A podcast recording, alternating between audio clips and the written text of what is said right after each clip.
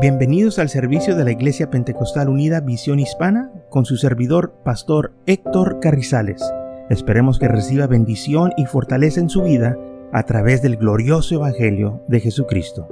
Y ahora acompáñenos en nuestro servicio ya en proceso.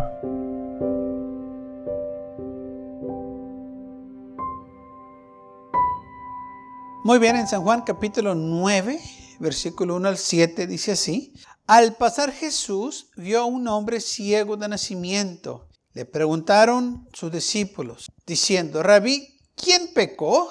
¿Este o sus padres para que haya nacido ciego? Respondió Jesús, no es que pecó este ni sus padres, sino para que las obras de Dios se manifiesten en él. Me es necesario hacer las obras del que me envió. Entre tanto que el día dura, la noche viene cuando nadie puede trabajar. Entre tanto que estoy en el mundo, luz soy del mundo.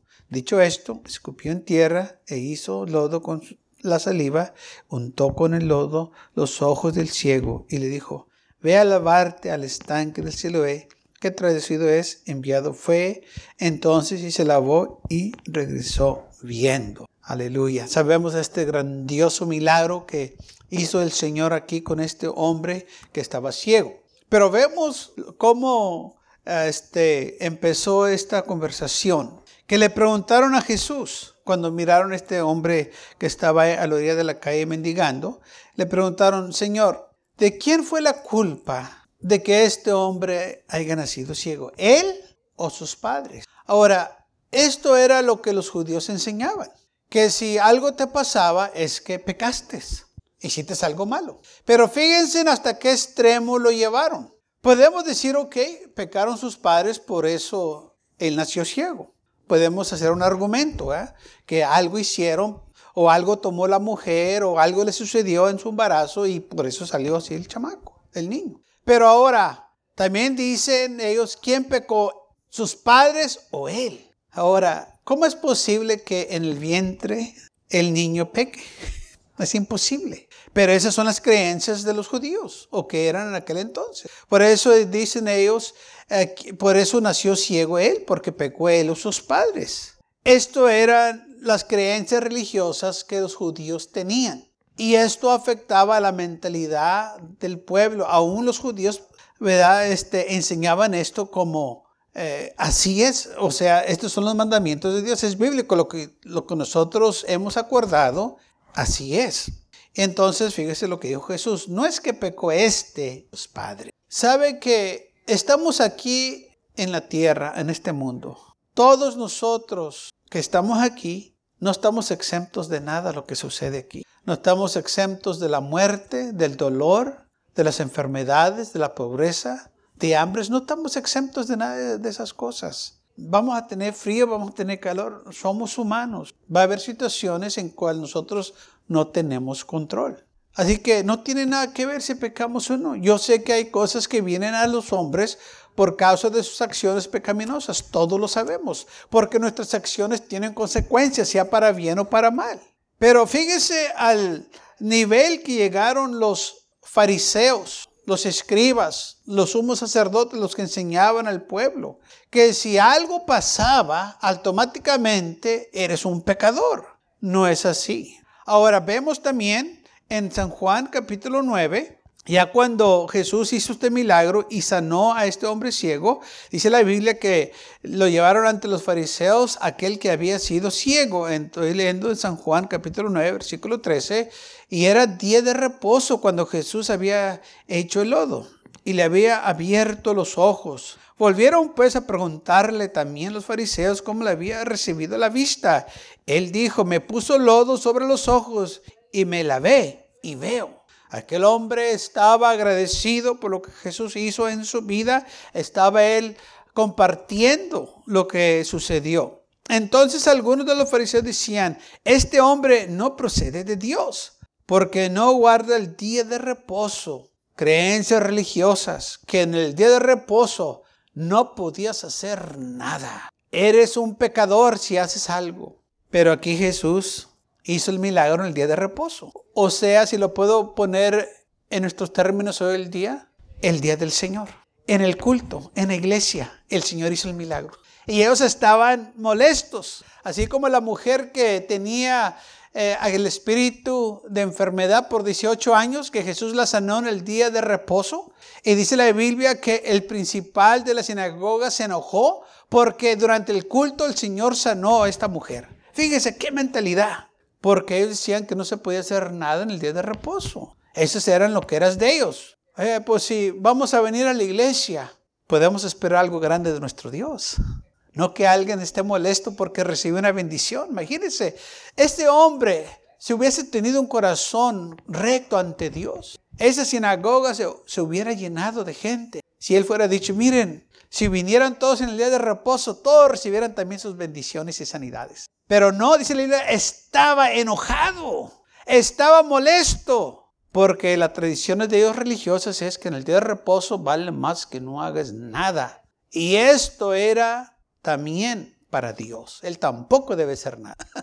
Ellos quieren que Dios se sujetara a sus leyes. Ni Dios puede sanar. ¿Por qué? Porque nuestros padres dijeron que no puede ser nada Él tampoco. Vio hasta qué este, eh, extremo llegaron estos este, líderes religiosos. Pero lamentablemente así hay muchos hoy en día también que no puede hacer nada porque ya eh, lo van a condenar porque esas son las tradiciones de ellos, de sus padres. No importa lo que dice la palabra del Señor, pero lo que ellos dicen es lo más importante según ellos. Y aquí lo estamos viendo, que estaban molestos porque Jesús sanó a este hombre ciego en el día de reposo. Entonces dijeron, este hombre no puede ser de Dios porque no guarda el día de reposo. Pues qué mal hizo. No, pues sanó al hombre ciego. ¿Y eso es malo? Pues no. Pero porque lo hizo en el sábado sí es. ¿Qué si lo hubiera hecho otro día? Todavía. ¿Cómo quiere iban a estar ellos molestos? Porque aborrecían al Señor. Entonces, versículo 16, entonces algunos de los fariseos decían, este hombre no procede de Dios porque no guarda el día de reposo. Otros decían, ¿cómo puede un hombre pecador hacer estas señales? Y había disensión entre ellos. Entonces volvieron a decirle al ciego, ¿qué dices de él que te abrió los ojos? Él dijo, que es profeta, pero los judíos no creían que él había sido ciego y que había recibido la vista hasta que llamaron a sus padres o a los padres de aquel que había recibido la vista. Y le preguntaron diciendo, ¿es esto vuestro hijo, el que vosotros decís que nació ciego? ¿Cómo pues ve ahora? Sus padres respondieron y le dijeron, Sabemos que este es nuestro hijo y que nació ciego, pero cómo ve ahora no lo sabemos. ¿O quién le ha abierto los ojos? Nosotros tampoco lo sabemos. ¿Edad tiene? Pregúntale a él. Él hablará por sí mismo. Esto dijeron sus padres porque tenían miedo de los judíos, por cuanto los judíos ya habían acordado que si alguno confesase a Jesús era el Mesías, fuera expulsado de la sinagoga. Por eso dijeron sus padres, edad tiene preguntarle a él.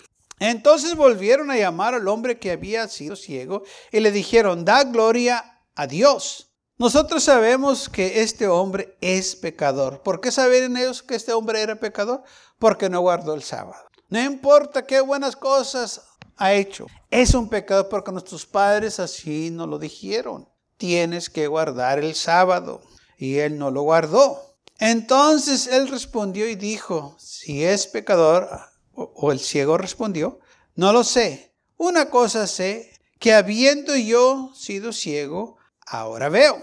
Le volvieron a decir, ¿qué te hizo? ¿Cómo te abrió los ojos? Y él respondió, yo ya lo he dicho y no habéis creído, uh, querido oír. ¿Por qué lo queréis oír otra vez? ¿Quieres también vosotros hacer sus discípulos? Y le enjuraron y le dijeron, tú eres su discípulo, pero nosotros discípulos de Moisés somos. Nosotros sabemos que Dios le habló a Moisés, pero respecto a ese, fíjese cómo dicen a ese, no sabemos de dónde sea. Respondió el hombre y le dijo, pues esto es lo maravilloso que vosotros no sabéis de dónde sea y a mí me abrió los ojos. Y sabemos que Dios no oye a los pecadores, pero si alguno es temoroso de Dios y hace su voluntad, a este oye. Desde el principio no se ha habido decir que alguno abriese los ojos a otro, a uno como a un que nació ciego.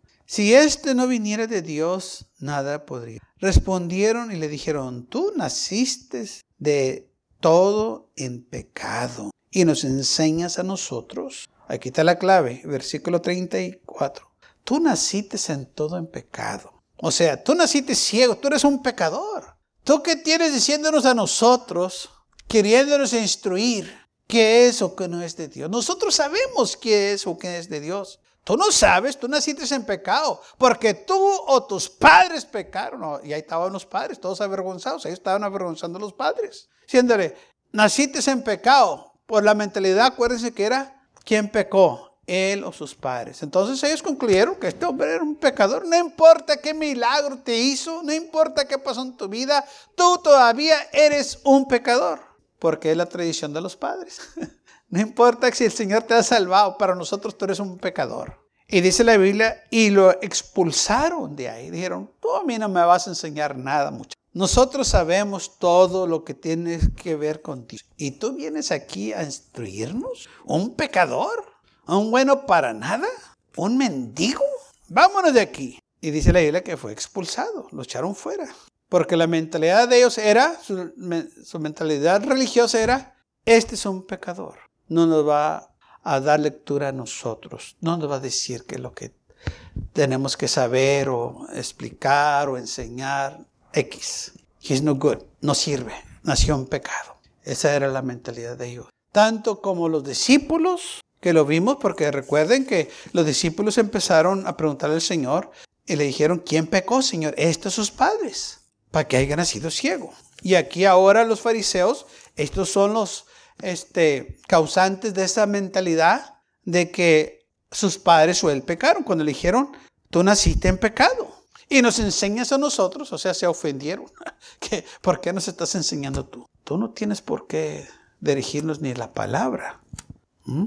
Se molestaron. Estos eran, de nuevo, creencias religiosas que no tenían ningún fundamento bíblico o de la ley. Y hay cosas que suceden, como comenté, nomás porque estamos aquí en la tierra, van a suceder. Esta fue una de ellas. Lamentablemente, cuando se estaba haciendo eh, eh, el embrio en en el vientre de la mujer, sucedió algo. No estamos exentos de esas cosas. Hay unos niños que nacen bien, otros no. Pero en todas estas cosas, el Señor todavía tiene su mano sobre cada uno de nosotros y le servimos hay cosas que otra gente nos hace. Y eso no quiere decir que seamos pecadores. Muchas veces ellos tienen envidia, tienen coraje.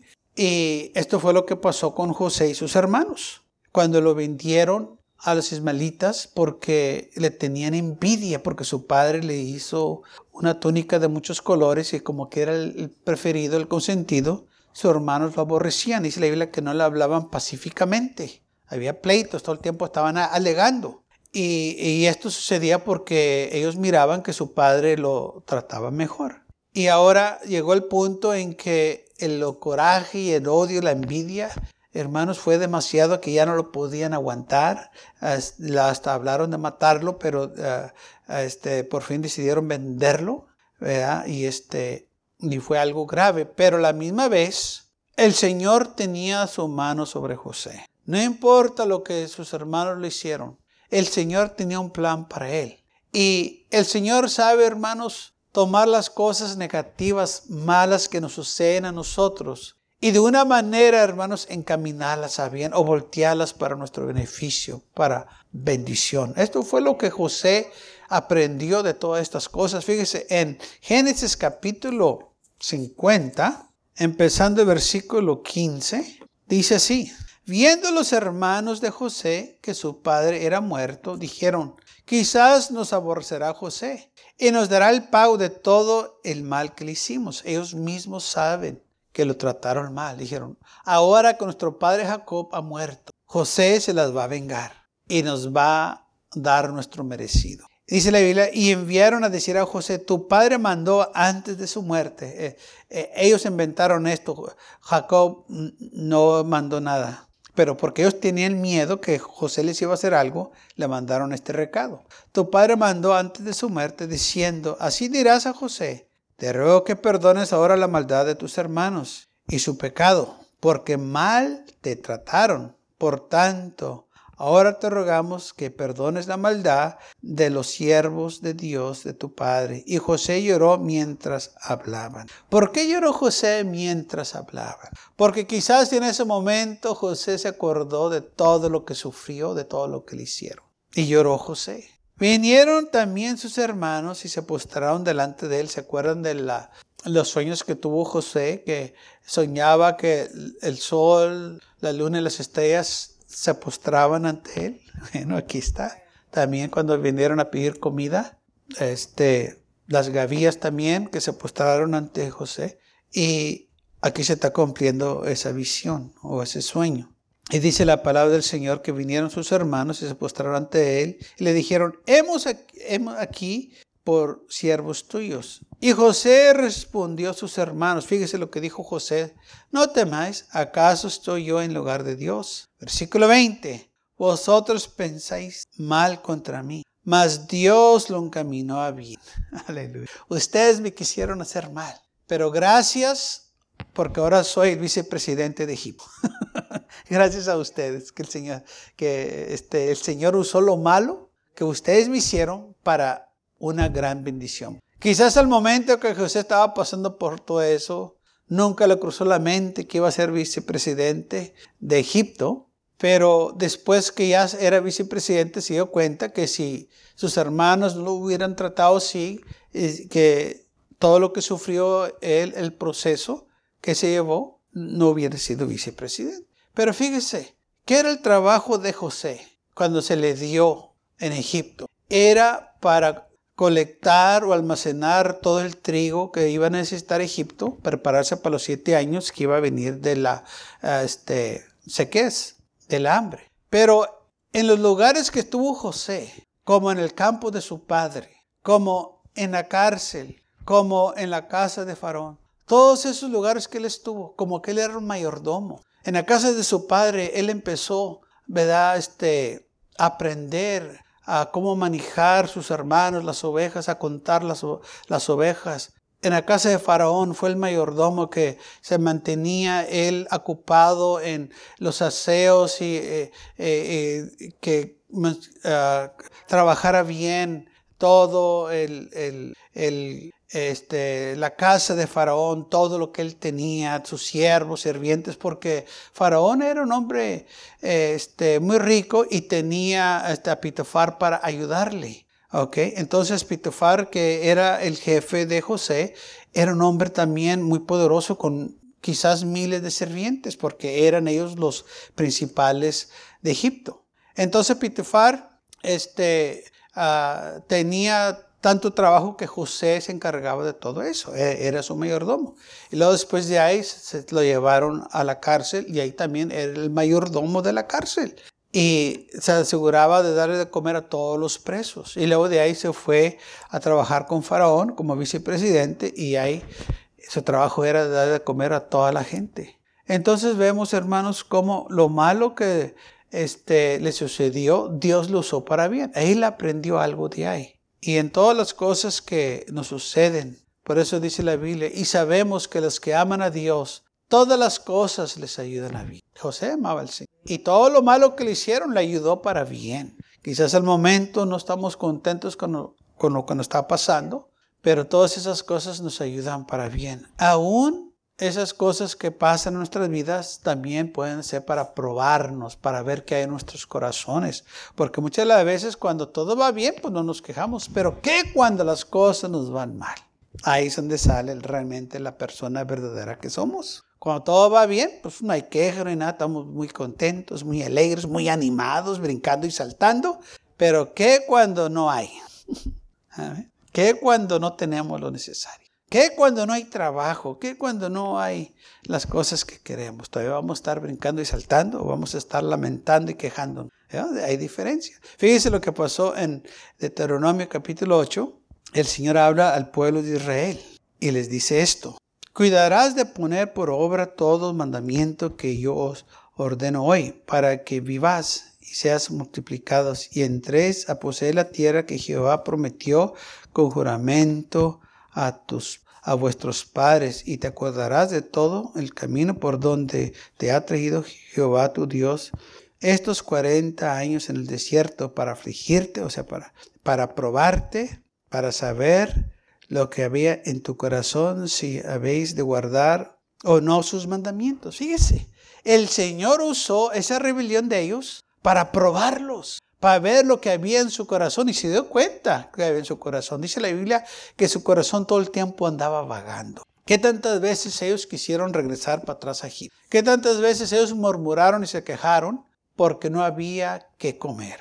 Aún la Biblia dice esto, y se te afligí y te hice tener hambre, y te di sustento con maná, comida que no conocías tú, ni tus padres la habían conocido, para hacerte saber que no solo del pan vivirá el hombre, mas de todo lo que sale de la boca de Jehová vivirá el hombre. Fíjese, aún ahí en el desierto, el Señor les estaba mostrando su poder, que Él podía sostenerlos. Y dice la Biblia, tu vestido nunca se envejeció sobre ti, ni tu pie se te hinchó en estos 40 años. No tuvieron hermanos que comprar ropa o hacer ropa ni calzado porque nunca se envejeció su ropa, nunca se desgastó. Todo esto sucedió y él los estaba probando y aún así dice la Biblia que se quejaban y murmuraban. Varias veces querían apedrear a Moisés y Aarón. Muchas veces murmuraron, muchas veces querían regresar. Y lamentablemente llegó el punto en que Dios dijo, no van a entrar en mi reposo. O sea, cuando Dios los estaba probando, en lugar de afirmarse más al Señor y acordarse de los milagros de Dios, fue todo lo opuesto. No se acordaban. Pero qué casualidad que sí se acordaban de los pescados de Egipto y de, los tomates y de los ajos y de, lo que comían allá. Pero no se acordaban de los milagros que Dios hizo. Qué extraño, ¿no cree usted? Que el pueblo de Dios se acordaba del mundo y no de él, porque Egipto representa el mundo. Se quejaban de todo, pero nunca se quejaron con Moisés, nunca fueron con Moisés y decirle, Moisés, ¿cuándo vamos a llegar a la tierra prometida? Ya estamos desesperados por llegar. Nunca va a encontrar eso en la Biblia, porque nunca se quejaron de eso. Se quejaron de todo lo demás, pero nunca se quejaron a decir, ya queremos entrar, ya queremos probar esa miel, ya queremos refrescarnos con esa leche, ya queremos llegar a esa tierra. No, la queja de Dios era, ¿para qué nos trajiste aquí en el desierto? No te dijimos mientras estábamos en Egipto que nos dejaras en paz. queremos estar acá. Déjanos servir a los egipcios. Por eso dice el Señor, los tuvo ahí 40 años para probarlos. Por eso, hermanos, cuando dice el Señor que juró en su ira que no iban a entrar en su reposo, Usted no se sienta mal porque se le dio muchos, muchas oportunidades y ellos no quisieron. El Señor te sigue dando oportunidades. El Señor sigue hablando a aquellos, pero va a llegar el día en que el Señor ya no les va a hablar. Porque hay un tiempo en que Dios trata con la gente. Y cuando ya pasa ese lapso de tiempo, ya Dios ya no va a tratar con ellos porque ya ellos ya decidieron que no quieren y no quieren y el Señor no va a hacer a nadie a fuerzas, pero sí Él es paciente y misericordioso y nos invita y, nos habla que vénganos a Él, pero no todo el tiempo va a estar ahí esa invitación, así como Noé. No todo el tiempo estaba la puerta abierta del acta, dice, del arca. Dice la palabra del Señor que un día Dios cerró la puerta. Dice, Dios fue el que cerró la puerta. Noé no cerró la puerta. Fue Dios el que cerró la puerta. Dice, el Señor los cerró la puerta. Así es, así que no todo el tiempo el Espíritu del Señor va a tratar con el hombre. Y lamentablemente estas enseñanzas religiosas que el hombre ha, ha tenido como enseñanzas de Dios han sido más estorbos que bendición. Han sido más de conflictos, que de ayuda para la gente, porque los tienen bajo yugos, como dijo el Señor, que ni ellos quieren llevar. Tienen a gente haciendo actos religiosos que no les va a aprovechar para nada, al contrario, es para peor en lugar de bien. Entonces recordemos que nosotros tenemos que sujetarnos a la palabra del Señor. Dejémonos las creencias religiosas a un lado, porque muchas de las veces esas creencias religiosas se han metido a la iglesia Y lamentablemente muchas iglesias eh, están sujetas a esas creencias religiosas que no tienen ni un sentido o no tienen nada que ver con la palabra de Dios. Lo más importante es obedecer la palabra de Dios, seguir su mandamiento, porque es lo que dice la Biblia, el transcurso del todo argumento es este. Tema a Dios y guarda los mandamientos. Gracias por acompañarnos y lo esperamos en el próximo servicio. Para más información, visítenos en nuestra página web macallen.church. También le invitamos que nos visite nuestra iglesia que está ubicada en el 2418 Bowman Avenue con esquina calle 25 en McAllen, Texas 78501.